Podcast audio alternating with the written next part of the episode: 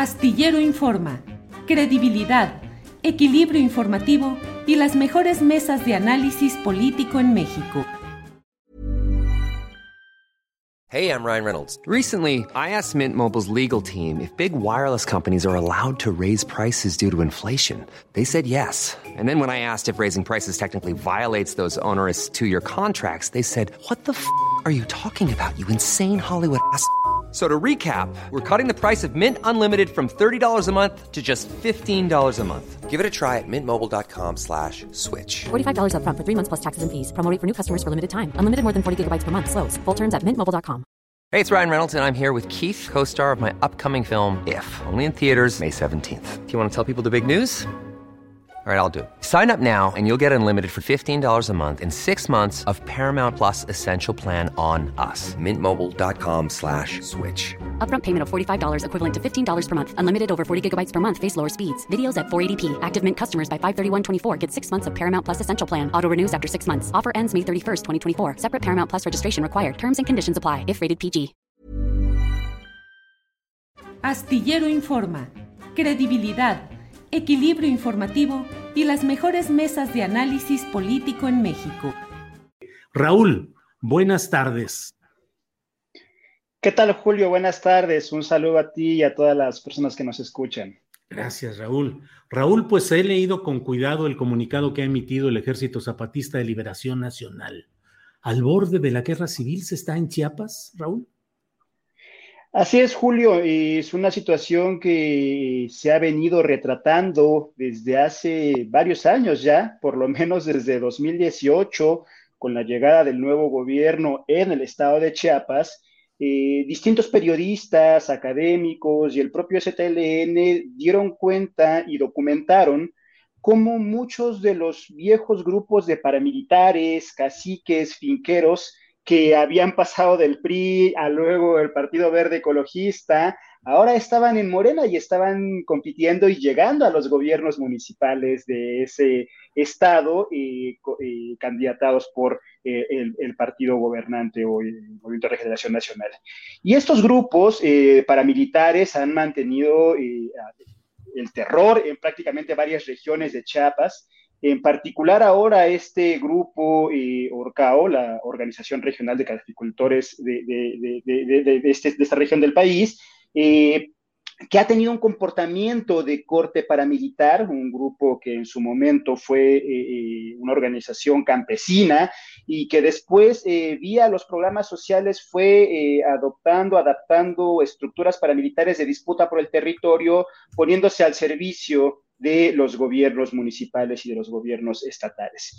Pero esto es uno solamente una parte del contexto de lo que se vive en Chiapas. Eh, también desde 2018 y más hacia 2019 fuimos documentando y hemos ido evidenciando en distintos momentos el crecimiento de la presencia de los grupos del crimen organizado cárteles que se están eh, disputando la zona, que están eh, disputando el mercado de las drogas y que están disputando también el mercado de las personas migrantes que, entran por la región. Al mismo tiempo, nos dicen eh, los compañeros zapatistas en su comunicado, hay un, un boicot por parte del gobernador Rutilio Escandón hacia las negociaciones que el presidente de la República, Andrés Manuel López Obrador, mantenía con los profesores de la CENTE y que como ustedes, tú recordarás y el público que nos escucha, eh, hace unas semanas derivó en movilizaciones que dieron la vuelta eh, en toda la prensa nacional. Y que esas movilizaciones tienen que ver precisamente con ese boicot que el gobierno del Estado hacía para romper las negociaciones entre la Coordinadora Nacional de Trabajadores de la Educación y el gobierno federal.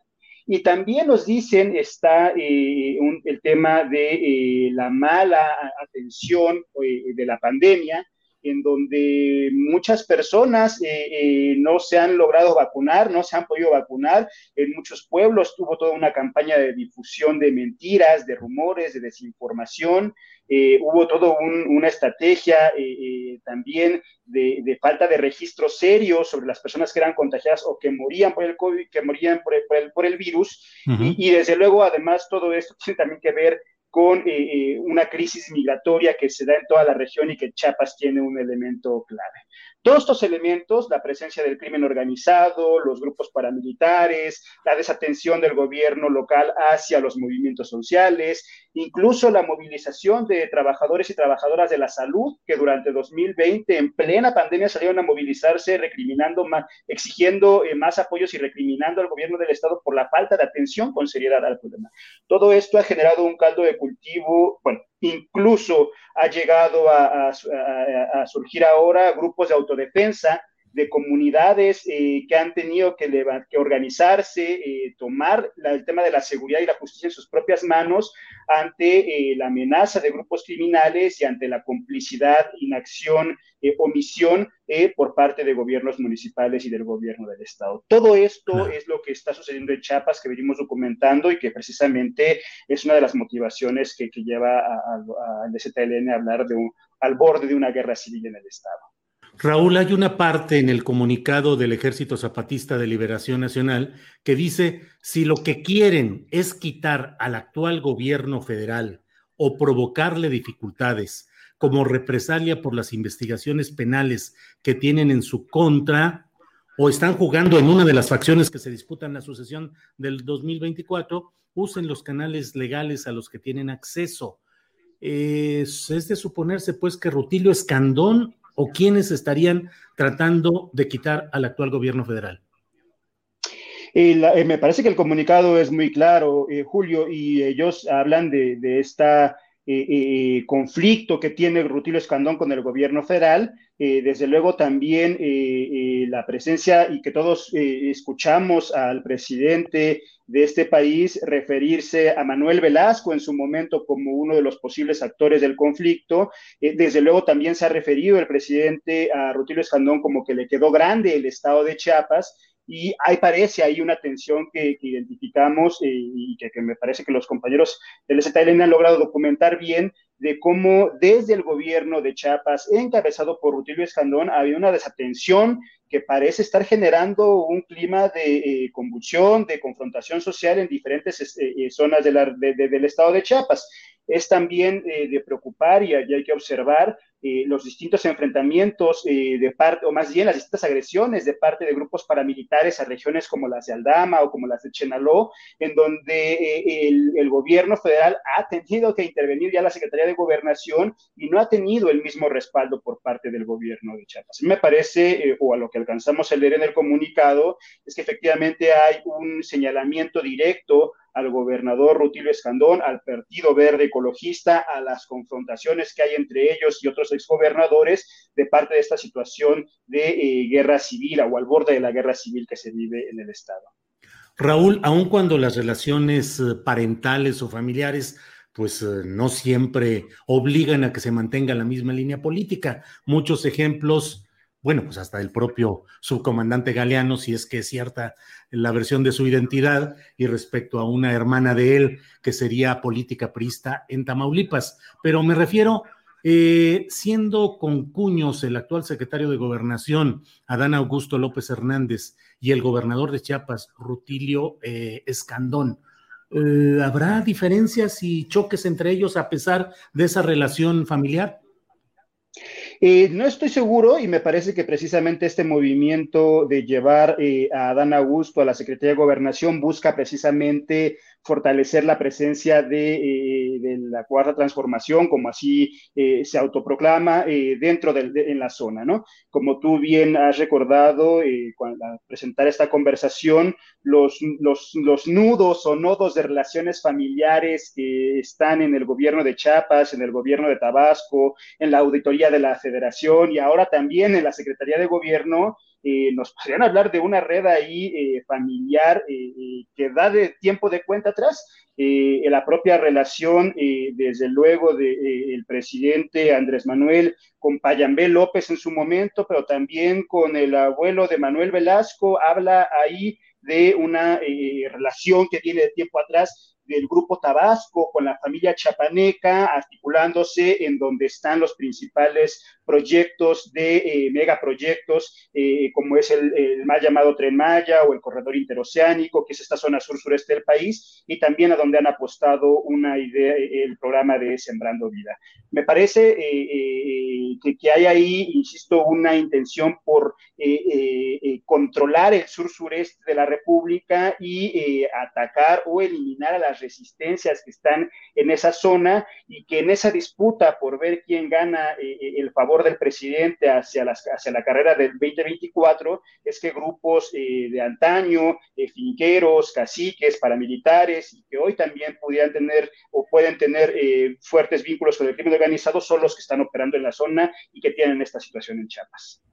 Gracias, Raúl Romero. Pues eh, gracias por esta oportunidad de asomarnos a lo que está sucediendo por allá y cierro la plática a reserva de lo que tú quieras agregar, eh, subrayando estas partes y pidiéndote tu comentario. Dice el comunicado del EZLN, dejen de jugar con fuego porque se van a quemar. En otro párrafo eh, dice que el EZLN tomará las medidas pertinentes para que se aplique la justicia a los criminales de la Orcao y funcionarios que los apadrinan. Y cierran diciendo, es todo. Para otra ocasión ya no habrá comunicado, o sea, no habrá palabras, sino hechos. ¿Este es el anuncio de una eventual vuelta a las armas, Raúl? No lo creo, creo que más bien es un llamado a la sociedad para seguir apostando por la paz eh, si leemos el comunicado completo, eh, los compañeros zapatistas hablan de cómo ellos se empeñaron en todos estos momentos por la liberación de sus compañeros, fueron ellos quienes apostaron vía las organizaciones de derechos humanos, fueron ellos quienes apostaron por la negociación, por el diálogo, pero por la justicia siempre digna eh, de, y la liberación de sus compañeros. Eh, son ellos, eh, los compañeros zapatistas, quienes desde el 12 de enero del 94 le han apostado a la paz, le han apostado a la palabra, dejaron las armas para construir escuelas, dejaron las armas para apostarle a la salud, para apostarle al trabajo, para apostarle a la tierra. Son los zapatistas, los hombres y las mujeres los que se han dedicado al trabajo con niños, con niñas, con mujeres, que hoy permite que incluso que, eh, que, niños zapatistas estén yendo a Europa, niños y niñas zapatistas estén yendo a Europa a contagiar y a convivir con otros niños de otras resistencias en Europa. Me parece que el zapatismo le ha apostado en todo momento a la paz, le ha apostado en todo momento al diálogo y que no ha sido del mismo, no ha recibido el mismo trato desde los distintos gobiernos municipales, estatales y del federal. Me parece que justo este llamado que hoy hace el STLN es un llamado a que la sociedad eh, se manifieste no solo en el alto a la guerra contra los zapatistas, sino el alto a la guerra en Chiapas, que es en la magnitud del problema que se están planteando en este documento. Chiapas, no solo los territorios zapatistas, Chiapas en general se encuentra al borde de una guerra civil y es la sociedad toda, hombres, mujeres, de todas las edades, de todos los tamaños, quien deberíamos estar en las calles solidarizándonos y manifestándonos. Está sucediendo ya en Europa, decenas, cientos de organizaciones están acudiendo a las embajadas a exigir el alto a la guerra, a exigir justicia para los secuestros de los compañeros zapatistas y el próximo viernes en la Ciudad de México, el viernes 24 de septiembre, también distintas organizaciones organizaciones nos movilizaremos en esta ciudad para también exigir alto a la guerra, alto a la guerra contra los zapatistas y alto a la guerra en Chiapas. Bien, Raúl Romero, pues muchas gracias y seguiremos atentos a lo que suceda en este tema y en el sur del país en general. Gracias, Raúl Romero. Muchas gracias, Julio, por, tu, por el espacio. Al contrario, gracias a ti. Hasta luego. Para que te enteres del próximo noticiero, suscríbete y dale follow en Apple, Spotify, Amazon Music, Google o donde sea que escuches podcast. Te invitamos a visitar nuestra página julioastillero.com.